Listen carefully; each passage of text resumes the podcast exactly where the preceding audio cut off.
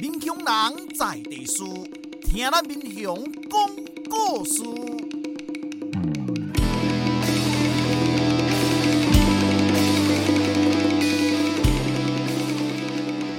您现在收听的是我的民雄朋友们，我是主持人管中祥。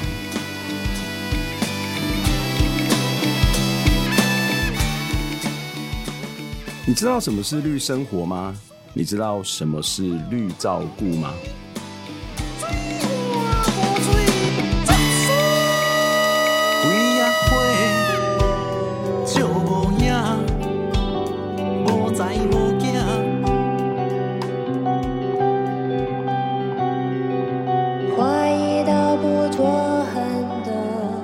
你现在听到的这首歌是由绝命青年所演唱的《天始终会亮的》。说终于一天在老地方。对有些人来说，民雄是乡下，但其实也是许多人人生新的开始。未必是每个来到民雄读书的学生都会喜欢这里，但却是许多人新的生活，甚至是新的事业的开始。今天的来宾颜玉杰，八年前他来到中正大学念书，读完社福系，再读社会福利研究所，现在留在嘉义工作。这样的人是有的，但是其实并不太多。颜玉洁的家原本是住在台北，到民雄这个和台北有着不同景观、不同人文的美丽所在，他是什么样的心情呢？曾经考上台北的研究所，在台北也有工作机会的他。为什么又会选择留在民雄？他和同学组成了绿照顾团队，开启了自己的社区照顾工作。什么是绿照顾？和环保有关系吗？难道是用环保去做长照、做乐龄吗？年纪轻轻的玉姐走入乡村陪伴长辈，是什么样的机缘跟信念？她远离家乡，留在当年的陌生之地，又是为了什么？接下来我们就来听走入乡村陪伴长辈绿照顾颜玉洁。你说其实你真的很紧张，我们相视而笑，气氛不算太糟，风吹了就散了。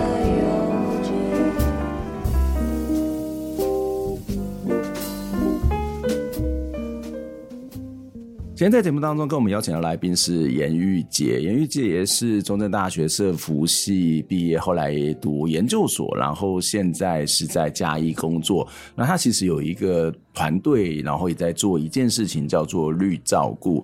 诶，我一直对这个绿照顾很好奇哦。那所以我想说，请玉姐来先跟我们解释一下什么是绿绿照顾。玉姐你好，老师好。对对，什么是绿照顾啊？呃，绿色照顾一开始。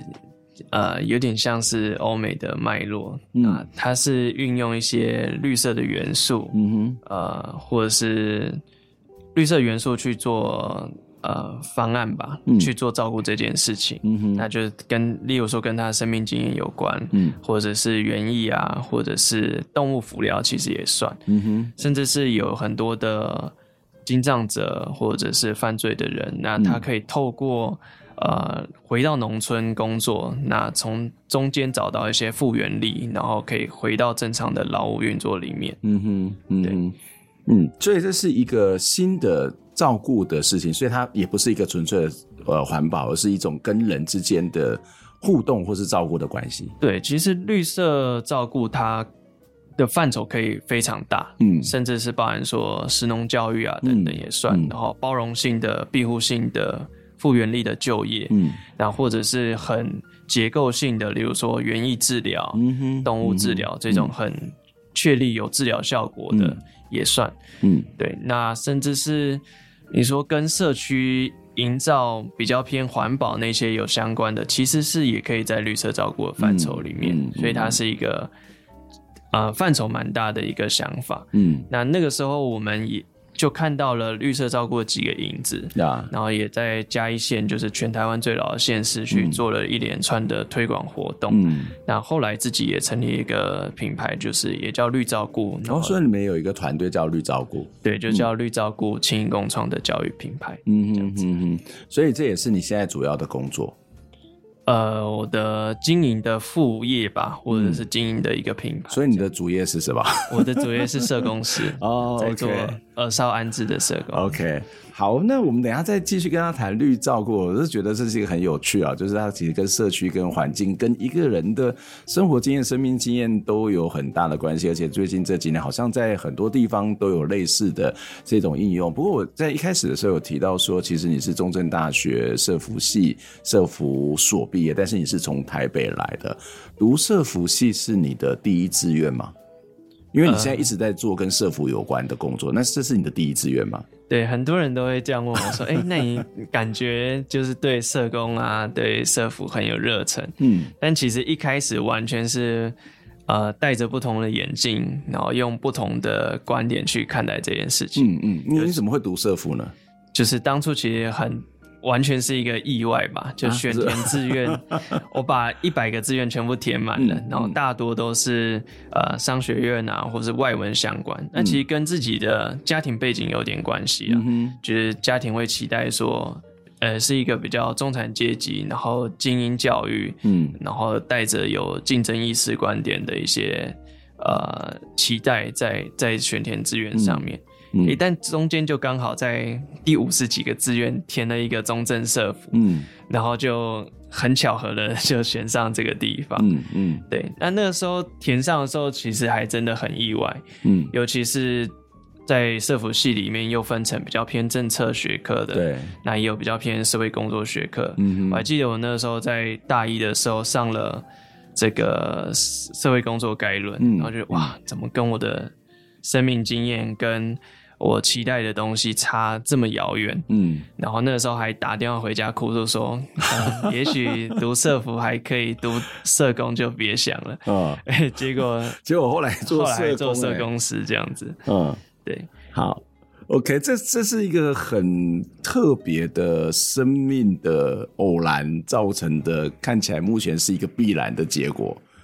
所以你当时也不知道什么是中正社福系，然后读了之后才怎么会这样啊？那你自己有这么大的冲击或者这么大的这种落差啊？爸爸妈妈呢？你刚刚谈到是一个比较中产阶级或者台北的观点，那父母亲甘心或者是放心把你放到一个这么遥远的地方，然后读着好像不是原本你们期待的科系吗？呃，我觉得。要先要说服他之前，可能要先说服我自己。嗯，对，所以在这个过程中，其实我是怎么开始踏入到这个领域，开始进入到这个领域的？嗯，我觉得跟我在大学时期参与有一个社团叫霍米亚亚阿里山社区工作团队，蛮有关系的。那个时候就是到部落里面去跟在地做交流，做文化交流。嗯，而我们做出了。第一个大的改变就是，哎，我们不用呃三地服务社像这样的名字，嗯、因为我们并不是去服务别人的。嗯、其实很多时候，我们反而是要跟在地或跟部落的人去学习很多东西。呀，对。嗯、那参与了这整个活动过程中，我们自己设计的方案，然后跟他们一起生活，一起打猎，一起吃东西，一起烤肉等等，才慢慢发现说，哎，其实。很有趣，而且很多社会工作的观点跟运用，其实是可以在在地实践。嗯嗯，那个时候才发现说，哦，原来我学这套东西是真的有用，而且可以发挥它的价值。嗯嗯，对，才慢慢进入到，哎，我先说服了我自己，然后就变成我每次回台北的时候，反而去。有点像在做一个社会沟通吧，就是在跟不同的人、不同领域的人说：“ 哎、欸，我在做什么？我为什么要这样做？”嗯，对，呃，这这很好玩。就 是你反而回来，本来不是一个很很主动，或者甚至可能不是很甘愿来读这个戏，结果哎、欸，慢慢的喜欢上它，然后又回来去跟大家说：“哎，我在读什么？然后为什么你喜欢做这件事情？”我觉得这是一个很很有趣的一个逆逆向的过程啊。对啊，尤其是自己是。很明确是从呃，假如说一个光谱走到另外一个地方的时候，嗯、你就可以感觉到这中间的拉扯跟过程。嗯哼，但是就变成也不是说非得选哪一边，嗯，而是说当我只知道某一边的价值的时候，我就会想说，哎、欸，那我是不是可以再告诉你一些你视野之外的东西？嗯哼，就当、嗯、就像是我当初在体验到这些东西的时候，嗯、才才能感受到，哎、其实还有很多的美好是我。呃，可能只戴着某个颜色眼镜是看不到的。嗯，我觉得这是一个很重要的一个反思或是反转的过程。你刚刚谈到后米亚，是我我好像有到你们社团里面去做一次还是两次的分享。那我我记得上次那次去你们社团分享的时候，有提到呃有一个单位叫做更新三福团。好，更新文教院三地服务团，他原来是叫这个名字啦。那后来有一天，他突然间改名叫做更新文教院三地青年学习团，就从三福团变成学习团。为什么会有这样的一个转变？就是他觉得说，我们会常常讲服务，就好像我们好像比你好稍微厉害一点点，然后你可能相对弱势一点，然后我就来服务你，所以他。背后可能隐藏着一种由上而下，或是一种权力的高低，或者是资源的多寡的差别。那他他就比较不容易去展现出彼此之间可能是有一种平等的关联性哦。那所以他们对这件事情就有很大的反省。所以他想说：“哎，我们不是去服务人家，我们其实是学习哦。我们是到部落里面，我们去做某种的交换，或者做某种的学习。”所以我也想要请问你，就是你自己在这些呃，到刚刚谈到后米亚亚社，在这样一个部落当中或经验当中，你学习到。到了什么？你从这些呃部落经验，或者这些原住民朋友的经验当中学到了什么东西呢？呃，我觉得部落的经验是他们的生命跟这部落生活其实是扣合在一起的。嗯、例如说。在山下的时间，可能我们会有几点到几点是第一堂课，什么时候到什么时候要该做什么事情，嗯、那个时间会被切得很碎、很清楚，yeah, yeah. 很有目的性，嗯、很有效率。嗯，但在山上其实是没有这件事情，就是跟整个这个生态的运作，嗯、跟整个这个天天天亮天晚的运作是扣合在一起的，嗯、对。嗯那另外就是很多他们看待猎场的方式其实也不一样吧，嗯、就是其实我的后面讲说，我后面的吸吸水就是我的超级大冰箱啊，对对，那我为什么要一次把鱼全部打捞上来，然后放在我的冷冻库 里面？这好棒啊！对，那其实。所以他们他们知道什么时候该打什么鱼，嗯、然后什么时候应该捕多多大多小的鱼，嗯、他们其实都很清楚。那就是其实也是扣合在他们的生命经验里面。嗯、当然也有在越来越当代的这个部落孩子，其实他们也慢慢的也有在遗失这些记忆啊。嗯、包含说他们对摸鱼的传承，嗯，对自己部落文化的这个消失，其实是也有一些紧张的吧。嗯哼，对，所以。呃，那个时候到部落的第一件事情是参加，例如像是猎人体验营的感觉，嗯、那其实是办给他们的小朋友的。嗯嗯，对啊，那个时候就是。哎，你很奇怪，跑跑到部落里面去办猎人体验营啊？呃，不是我们办，哦、是是他们办。那个时候有参加一个哦，对哦，他们办的活动，对他们牧师办给自己小朋友的。Okay. 我搞错了。对，然后我们也一起去玩。嗯，那后来也慢慢觉得。有就像刚刚谈到说，哎、欸，其实有一些社会工作的观点，嗯，跟一些方案，其实是我们可以尝试在部落去执行的。嗯哼，例如说，我们看到，呃，部落孩子对于未来的升学发展的想象，其实是限制蛮多的。嗯，嗯，但那个时候就尝试。例如说，做了一个流浪者学堂，嗯，那带了很多山下的工作者，像小丑工作坊，嗯，做食材的，然后或者是做艺术创作的，做媒体试读的等等的不同工作者到山上，嗯，去教小朋友做这些东西，嗯哼，那同时也让部落的孩子带这些工作者去认识他们的家乡，认识不同文化，嗯，那在另外一个案例子是在做。比较深度旅游体验的，嗯哼，那那个时候是在茶山，那我们是在茶山的凉亭节之前的一个礼拜办理这个活动，嗯哼，就是去彩绘凉亭，那他采的就比较像是，呃，他看到的问题可能是，呃，某些部落文化其实大家参与旅游的过程中，其实都是很表面的。嗯，例如说，我可能看到，呃，当时确实有很多人是这样以为，就是他们看到原住民在做跳舞的表演，嗯，他就以为那个是他们的祭典文化。哦，对，然后看着他们。呃，吃的东西啊，或唱的歌，那其实都是为了表演去特别做出来的曲目，其实跟他们传统的那些歌曲跟祭典是不一样。嗯，但是确实有很多人都这样以为。嗯，那可能就是一个半天的活动，在这边游览车包进，然后包出，然后吃了一个看了表演，然后吃了一顿美味的佳肴。嗯，但是他们对文化的认识是非常粗粗浅的。嗯，那那个时候就做了一个比较。深度旅游的尝试吧，所以那时候好像跟了阿管处，然后霍米还有美术社合作，然后我们做做了一个比较体验型的工作坊，嗯、自己去采集竹子，然后自己去做一些骚扰的创作，嗯，然后去彩绘他们的凉亭，嗯、那刚好跟凉亭节的一些呃。下个礼拜是两厅节的活动，可以扣合在一起。嗯哼，对，嗯，这这个过程当中，其实我我这样听下来，觉得很很棒的地方是在于说，其实，在不同的群体接触的时候，它事实上是有一些不同的生命经验，而且看得出来，其实非常的。体贴，或者是某种的体恤，或者是从对方的角度去学习，从对方的角度思考哦。你刚刚讲到那个对冰箱的概念啊，或者是对于这种空间的概念，就想到我过去有一些朋友他们在做部落地图，然后这部落地图其实你知道吗？在现在很多的时候，我们看到的 Google Map 也好，或者是一般的这种印制的地图，都是一个比较从行政区的角度去看。可是原住民早期没有这种行政区域。不过现在，包括现在，我们也不见得过去过去的汉人你的行政区也不太一样，所以对他们而言，可能是说，哎，我记一个地方，我不是在讲什么哪一条路、哪一巷、哪一弄、哪一个干嘛干嘛之类，我可能是在讲说，在这棵树的东方什么什么什么之类的，然后太阳下山的地方就是干嘛干嘛，这可能就是我的家，或者是你要找到我家，你就要去看某一棵树。我觉得那个就是另外一种生活的经验、生活的智智智慧、生活的文化。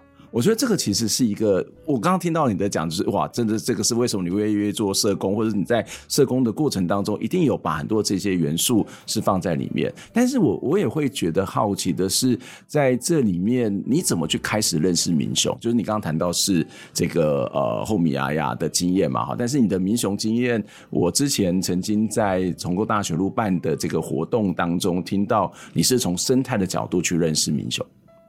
嗯，对，生态确实是我开始认识明雄的一个切入点。嗯，那那个时候其实是在做生态绘本的一些创作，嗯哼，嗯哼，那彩绘了一些在地的，呃，例如说生生物吧，像白鸡岭啊、边蝎啊，嗯、或者是呃凤头苍蝇、松雀蝇等等的。嗯、那在绘画过程中，其实你也会去认识在地的这些媒材。甚至我们那个时候还办过几次的这个写生活动，嗯，那我们除了在校内写生，我们还尝试在学校外的几个呃民雄的地方，嗯，去做写生，嗯，那我觉得这些都是让我们真的踏出校园，然后可以认识在地的其他的美景吧，嗯，看到其他。同学可能没看到的风景，嗯、你你为什么会从生态的角度去看？然后这里的生态有什么特别吗？那个时候其实参与了这个学校有一个陆维元老师开的这个自然观察的课程，嗯、然后开始学习用相机，或者是我之前就用过绘画去、嗯、去认识这一些生态的故事。嗯那其实认识生态，除了认识生物本身啦，嗯、但是其实更多的时候是认识整个生态环境，嗯、因为他们是生活在一起的。嗯，那甚至是我们后来在看待，嗯、呃，整个中正大学可能都可以让它被解构。嗯，例如说，在对于大部分学生来说，其实生活重心就是在中正大学这个城镇里面，然后。顶多再加一个大吃、中吃、小吃，嗯、然后纳米部落，然后再就是到民雄火车站，到民雄，嗯、呃，要准备回家这样子。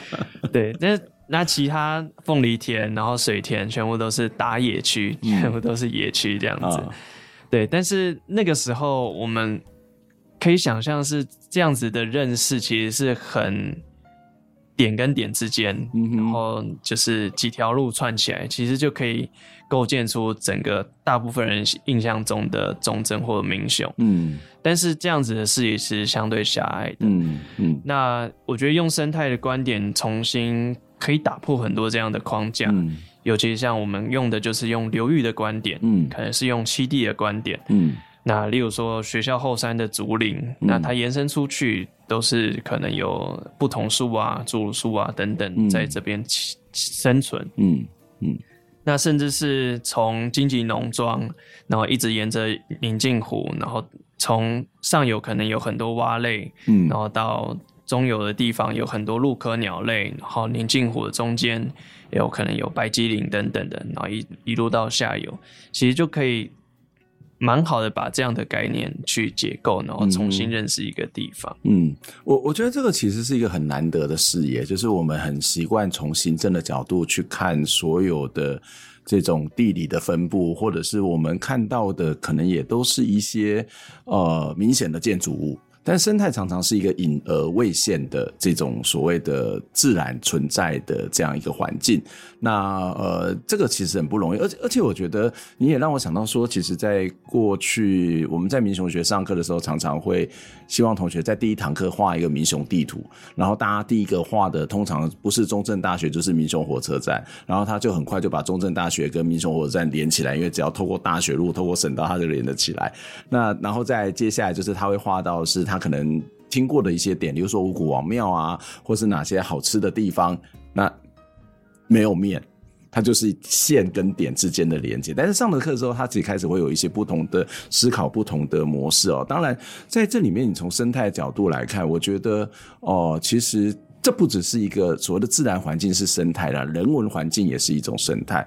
所以中正大学其实也聚集了不同的人哈。我应该讲说，不是中正大学而已，而是在民雄，他可能有的现在是来这里上班，有些是来这里读书的，有些可能是这里的移民，有些可能是这里的原住民，本来就居住在这里的居民。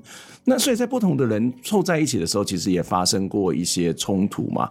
呃，例如说中正大学之前在几年前是吧？除了护树运动之外，是也包发生过像毒狗啊，或者是毒鸟的这个事件，就是在中正南华这一带嘛。嗯嗯，那个时候大概是我大四的时候吧，就是有几个新闻报比较大的，就是。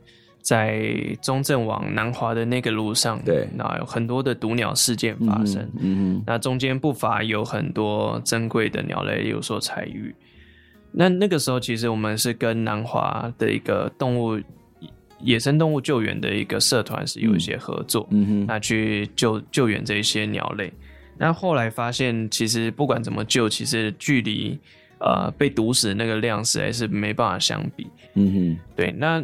但这个是在地的农民，呃，常常因为生计的关系，为了不让自己的谷物被鸟吃掉，所做出一些当下他觉得他最能做的选择。嗯，对。但是毒鸟其实造成的生态后果是不可计数的，因为当你毒死了这些鸟，那它的就是捕猎者可能也会跟着饿死，就造成你更多的虫害啊等等的，嗯、整体的生态循环反而是。更恶性的，嗯，那另外一件比较反射的是，哎、欸，其实在，在呃中正有一阵子开始呃说要去呃那叫什么抵制这个中正的一个叫山猪肉饭的餐饮、嗯、餐饮业、嗯，那其实为什么？是因为他。发现说，哦，从各种监视器看到了当初有毒狗的这这个行为，嗯，然后引起整个中正学生的哗然。嗯哼，呃，当然这个是用一个很不好的手段去做出这样的选择。嗯，但是其实蛮少人去询问说，哎，当初为什么会做出这样子的选择？嗯哼，那后来比较深入的了解才知道，哦，原来当初是他的鸡。很多是是被狗咬掉了，那甚至在地的流浪狗其实是啊、呃，因为有人在喂养的关系，嗯，所以它其实是会追人的。对对，那其实也造成很多交通安全上面的疑虑啊，嗯。那那个富人就是心生怨恨，就开始 赌狗，然后嗯，然后后来好像还被判刑等等。对对，那其实这些观点都让我认识到说，哎，其实村民。在地学生，呃，甚至是整个中正大学立场，整个县市政府立场，其实是都不太一样的。嗯，整个体系就好像是一个生态系吧。嗯，然后很多东西是观点立场，其实是盘根错节的。嗯，那很多时候如果很强硬的把中间其中一个部分移除，那其实整个生态都会面临到浩劫。对啊，嗯，我我觉得这其实是一个嗯很重要，但是有点困难。就是有时候，呃，从一个自然生态，它可能会说弱弱强食，可是在人之间，它可能也不见得是弱肉强食，强食或者它其实很困难做一件事情，做这样的事情。但是它其实因为这样也会有一些冲突，所以不同的群体，特别是在像大学城，哈，就是它可能是原本是一个农业的村落，但是因为开始有很多的大学生来，那大学生来这里，可能生活经验跟村民会有一些落差，或者是呃，即使是呃做。或农作的人，他们自己的经验也会有些落差。那这些不同的落差，怎么样共同生活，或是共存，或是彼此尊重，其实是非常非常困难的哦。那但是待我们我们现在来听一首歌，待会就要把这个困难的问题，想要问一下玉玉姐有没有一些 解决的方法？就是我们怎么去面对到这种所谓的人文生态的多样性？我们用什么样的角度，有什么态度去面对这些问题哦？我们接下来听一首歌，是小人所演唱的。凶手不止一个。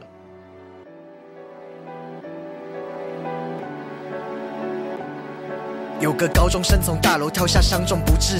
有个父亲看着新闻，指责这个高中生的不是。然后他对他儿子说：“自杀是不孝的，赶快去念书，还要靠你养的。”有个校长得知校内有个学生寻死，马上联络电视台，请求不要公开学校的名字。有个网友看到这则新闻，马上 PO，谴责少年逃避现实的留言马上多。有个路人曾看到被殴打的死者，死者看着路人，路人只是看着死者。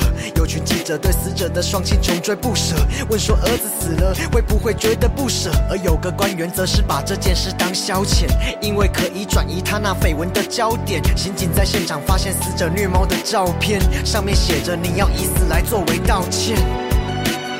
凶手不止一个，死者不止一个，被害的加害者，加害的被害者，人们何时开始如此彼此对待着？受伤的人不止一个。伤害的人不止一个，有些伤看不见的，人如此彼此对待着。生前被霸凌的新闻登上版面，有个妈妈觉得无聊就把报纸翻面。她小孩吵着要走，她叫他不要插嘴，然后牵着小孩的手在超商里插队。有个少年看着自己的前辈用马桶冲走，旁边的同学围着他喊着凶手。他回到家里发现脸书被人灌爆，有个留言写着干你杀人犯操。他爸问他为何要逼同学走上绝路，他说他只是看不惯人欺负动物。他爸说算了，重点是把大学学考到。那天夜里，他看着手腕拿起了小刀，有群女孩笑着讨论那割腕的少年。有一个说死了也好，长得很讨厌。有名刑警听着他们对话打了冷战，他在想这些人是没杀人的杀人犯。凶手不止一个，死者不止一个，被害的加害者，加害的被害者，人们何时开始如此？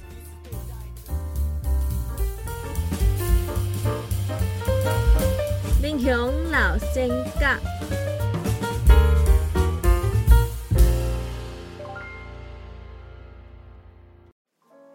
刘定宪，民国前三十一年出世，民国二十六年三月过身，享年五十七岁。刘定宪的外号叫阿西，住伫咧大鸟庄仑仔顶，伊细汉有受到儿爱教育，捌汉文。阁是厝内的大囝，老爸拢会委托伊处理厝内代志，安尼就养成伊管理的能力。伊伫大鸟鸡仔顶经营兴记报庄，生意正好。毋但安尼，伊阁担任糖厂的委员，骨力趁钱。伊出任轮仔顶庄的保证，服务热心，对日本警察袂巴结。互村民搁较敬重，特别若是有纷争，拢拜托刘定宪保证来调解。伊威严公正，凡事得讲公道，所以伊做了二十多年的保证，一直到过身为止，毋捌有人甲伊相钱抢保证的位。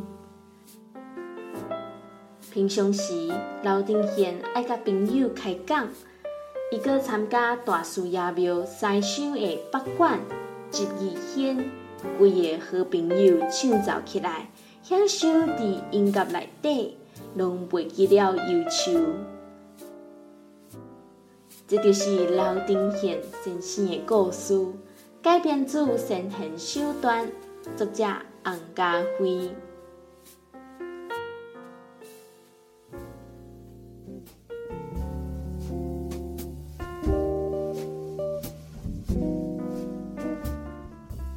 欢迎再次回到我的民雄朋友们的节目现场，在跟我们一起聊天的是颜玉洁，玉洁你好，老师好。嗯，我刚刚在上一段节目的最后似乎问了一个很沉重又难解的问题，就是 从生态的角度哦，那民雄其实不是只有那个生态，不是什么动物植物啦，它事实上就聚住聚。呃，聚集着居住着不同类型的人们。那因为这个地方，呃，以前是农村，然后后来慢慢开发成为一个大学城。那即使是农村，其实你会发现在农作的部分也是各式各样不同的农作。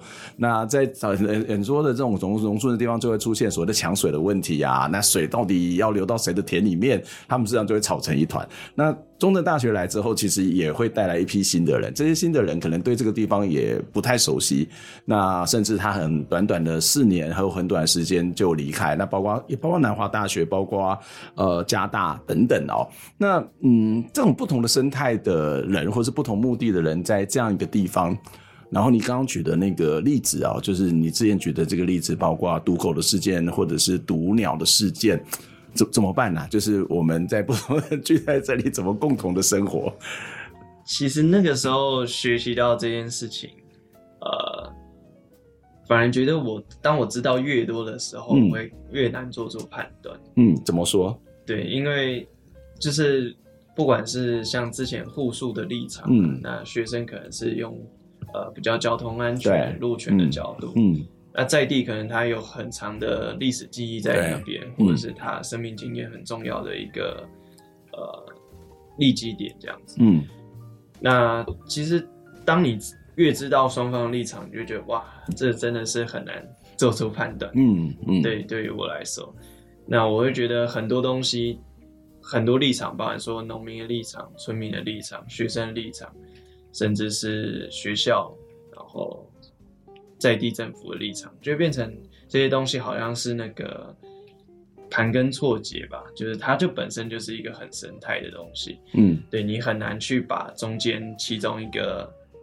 移除掉或忽视掉谁的声音，因为当你这样做，整个生态就会 crush down，就会遇到一个浩劫的感觉。嗯，对。那那个时候，当然也有用学生的立场，用我可以触及的方式去做一些努力啦。包含说用一些创作的方式，可能就是一个媒介。嗯、当时我做了一些比较在地的绘画，在地的创作，那其实就是。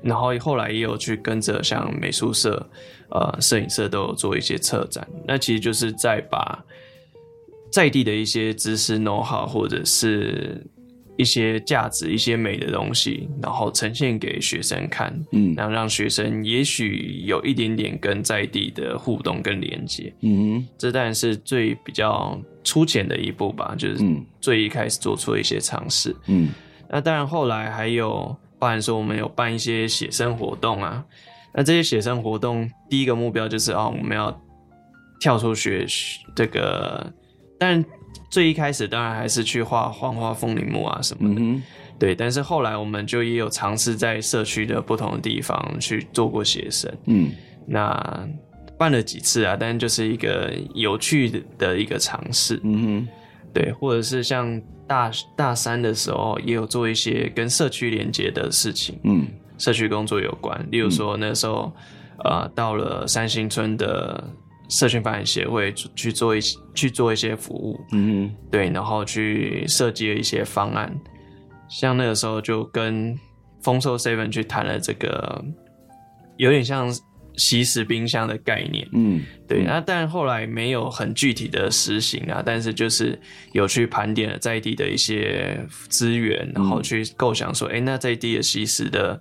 这些机器的食品，那如何去帮助到村民一些弱势的村民？嗯，这样子，嗯，我觉得这个蛮好的。这其实就是简单来讲，就是我们开始透过画画去认识这个地方，然后慢慢接触到人，然后或者是慢慢的透过一些活动，那我们就比较能够去了解、认识比较多的，然后也比较了解一些彼此的这一种想法。那当当然就是如果遇到一些不同的观点或立场，我觉得很重要就是坐下来沟通啦。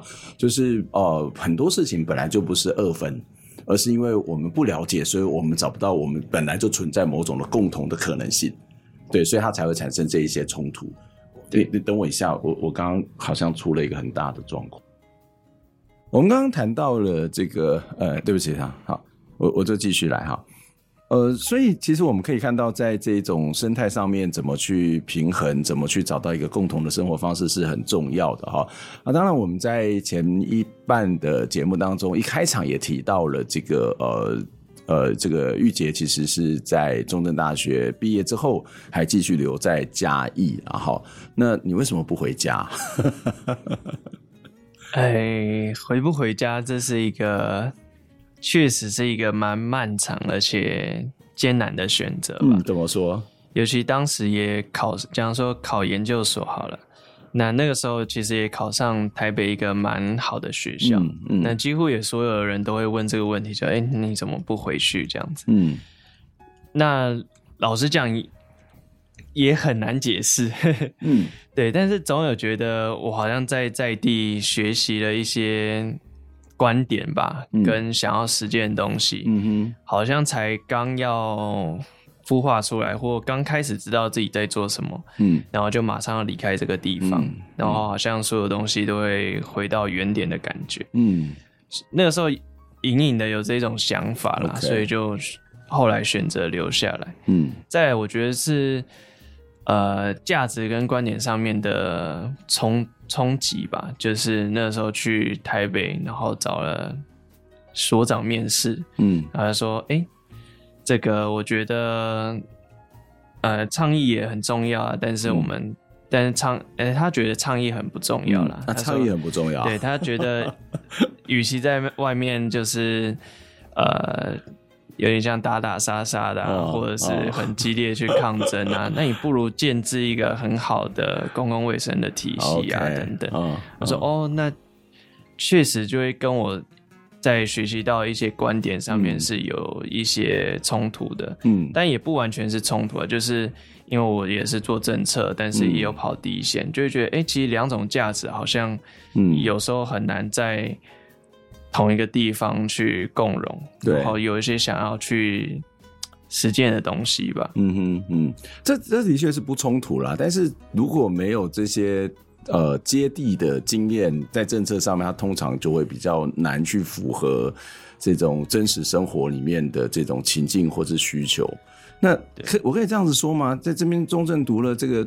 六年七年的时间，你的价值观变了嘛？就是你刚刚一开始讲说，你会想要来，呃，你当时一开始在考大学的时候，那个志愿可能是外文系啊，或者是商科啊，然后有点台北的这种精英的思考，但是现在好像有点落差嘞。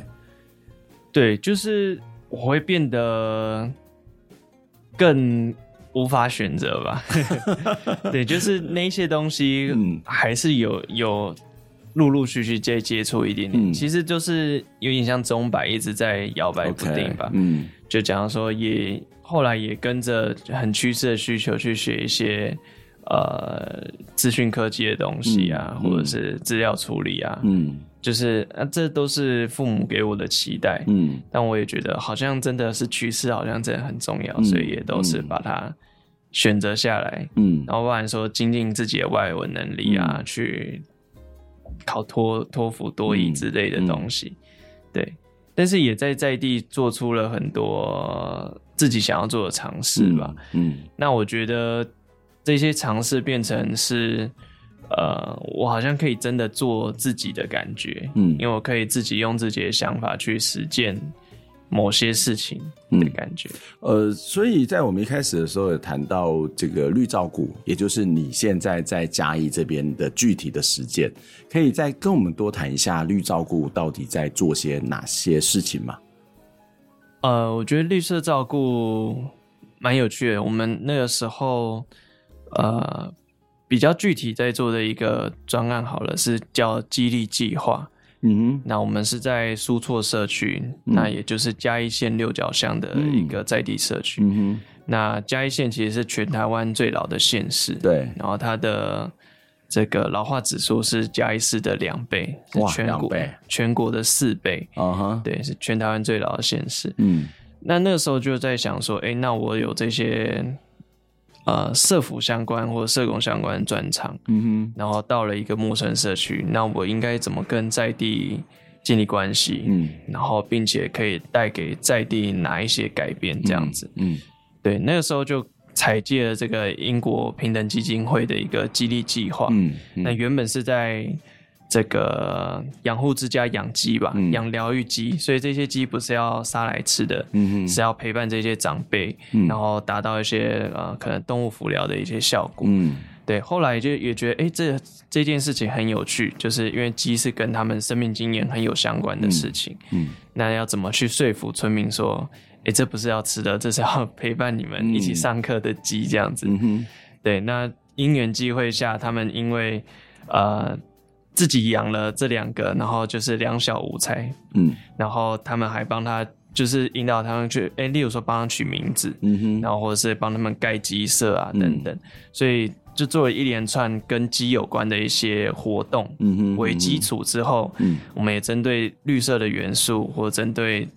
在地农村元素跟呃鸡的元素做出了蛮多有趣的事情，嗯、例如说在呃龙眼树下面做一个绘本说书啊，嗯哼，纸质居的绘本说书，或者是在呃社区菜园里面做写生亚克力的共同创作，嗯，或者是运用在地的呃染布。嗯、呃，在地的姜黄，然后制作成染布。嗯，那对他们来说，就是蛮有社区回馈跟社区认同感的事情。嗯哼，对。那我们中间蛮强调一个中转变，就是他怎么从一个被照顾者，嗯，可以被 empower、被充权、被争权之后，变成一个。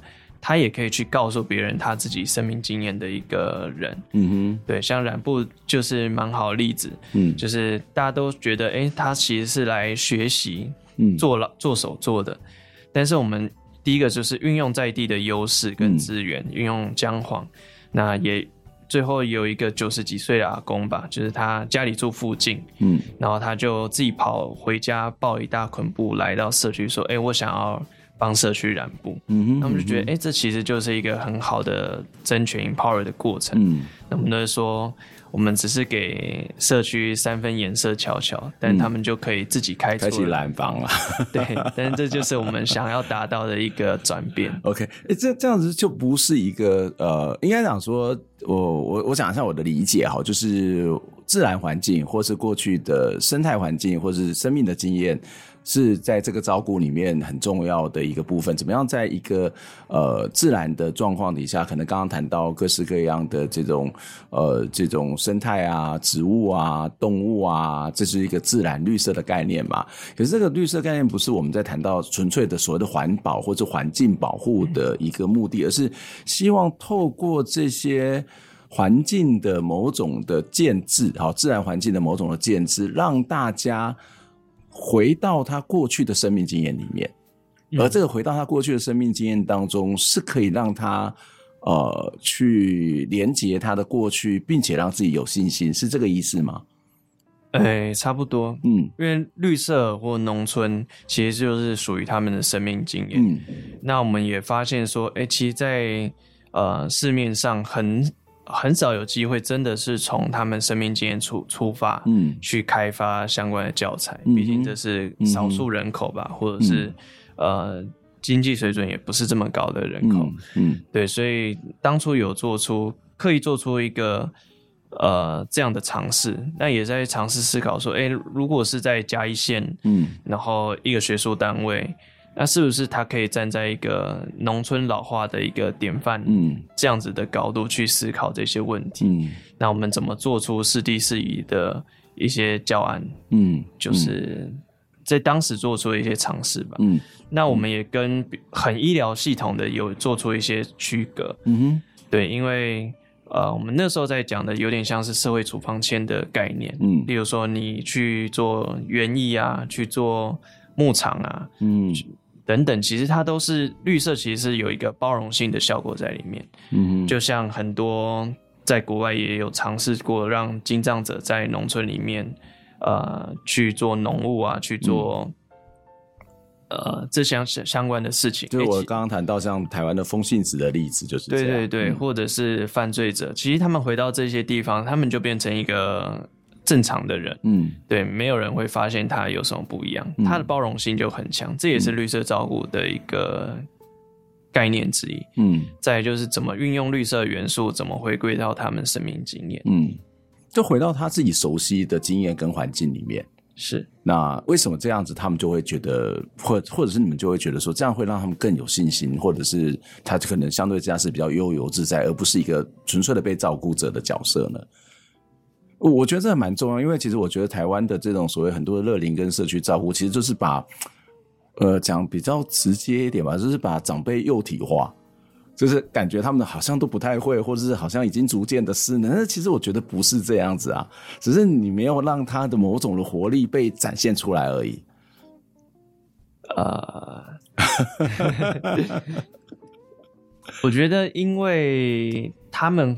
他们的生命经验被尊重跟被肯定了吧？嗯，对。那这是我们，像我们也有在做这系列课程，我们后来也有开发比较走入深入内心的课程。嗯，嗯，那就是去聊他们真的他们的生命经验是什么，嗯嗯，而且跟在地的连接是什么。嗯，那就有人可能会聊到呃比较难过的故事吧。对，例如说他以前带着弟弟妹妹躲空袭的经验。嗯哦，或者是，呃，以前日治时期晚期，然后可能要战争，所以他很多东西，米啊，或者是烟酒啊，或者是这个，呃，农农作都会被很严格的控管，嗯，然后甚至被歧视等等等，嗯，那、嗯、有人谈到说，哦，我们在呃苏措那边以前很常发生水灾，嗯。对，在那个经验的时候，很多的房舍啊，都跟着水灾，看着亲人或者看着朋友就被冲走，这样的经验。嗯，嗯，那我们怎么在这些比较难过的经验里面，找出一些他们还可以值得铭记的片语的时光吧？嗯，那再来就是我们其实，在有点像在训练他们变成一个。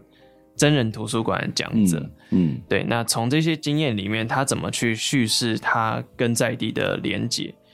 像是我们那时候有有一个阿嬷吧，因为阿嬷其实都是迁村过来的，因为嫁过来的，嗯，对，所以都不是在地人。那阿嬷就跟我们讲说，哎、欸，他最有感的就是他跟社区最有感，就是他第一个交的朋友的家里面，嗯，对，那我们就请阿嬷带我们。一起到他朋友家去拜访，嗯，然后就做了一个这样子，然后记录到这些故事跟过程，嗯，那或者是我们到一些男性聚会场所啊，一起泡茶聊天的地方，嗯，他们农务农作的一些地方，那慢慢的就是变成我们在跟他学习在地的事物，嗯，对，那它就是一个翻转的过程，呀呀呀，这这蛮重要，就是呃，不要让他们觉得是被教的。因为他们其实本来就是生命经验是很丰富的，所以我们就是想说，家有一老如有一宝，那这宝就是很厉害啊，而是要让他们觉得是我可以教你，然后我是要跟你，你你是要来跟我学习，我们自己在心态上也是这样一个学习。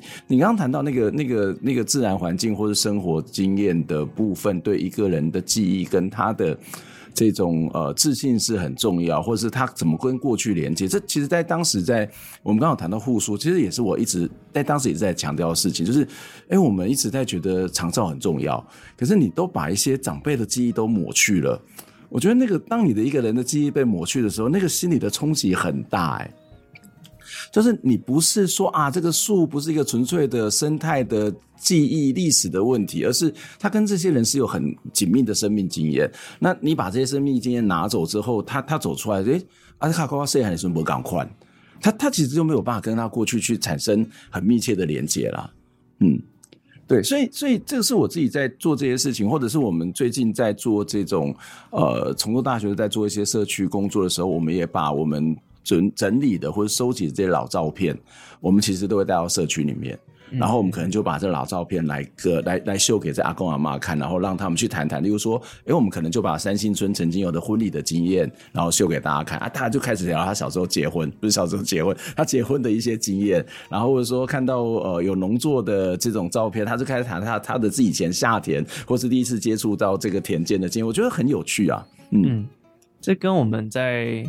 做课程设计的时候，也有采借一些这种元素。嗯，例如说，我们会拿一些比较早过往的一些锅碗瓢盆啊，或者是反正一些日用品啦。嗯，那当然没有的话，我们就是用卡牌或者是照片来显示。嗯，嗯，那我们就让长者去挑选跟他生命经验有关的东西，嗯，让他去讲跟这个牌卡的一些经验。嗯，当然我们是在做工作啊，在做一个。呃，比较像是怀旧疗愈的一个一个一个工作坊，嗯哼，对，所以当然还是有他想要达到的目标，嗯，那再就是我们在呃每次课程之后，我们也都有一个小巧思，就是我们会把前几次课程的照片印出来，嗯，然后挂在旁边，OK，那其实长辈都会很好奇说，哎、欸，这是我参与了什么什么什么的活动，啊、那其实就是给他一个很好的。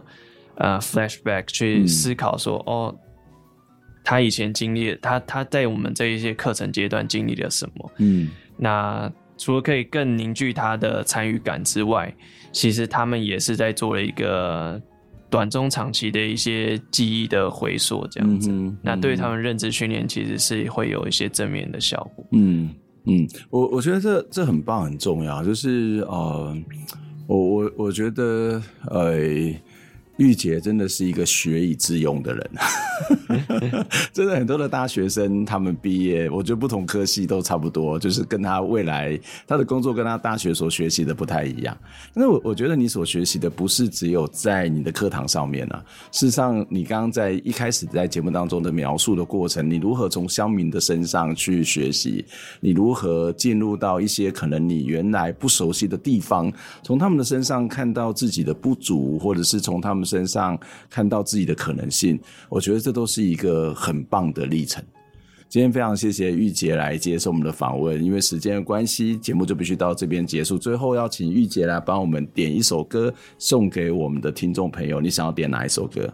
点那个熊宝贝乐团的《渔人》。为为什么要点这首歌呢？呃，好听，好听，好。呃，脑袋中时不时会再想起这首歌的一些片段。OK，对啊啊，所以一一首好的歌，一首流行的歌，事实上也是我们的一样的记忆啦，就跟老树一样是记忆，跟锅碗瓢盆是记忆，歌曲其实也是一种记忆。今天非常谢谢玉姐来跟我们分享，我们就来听熊宝贝的这一首《愚人》。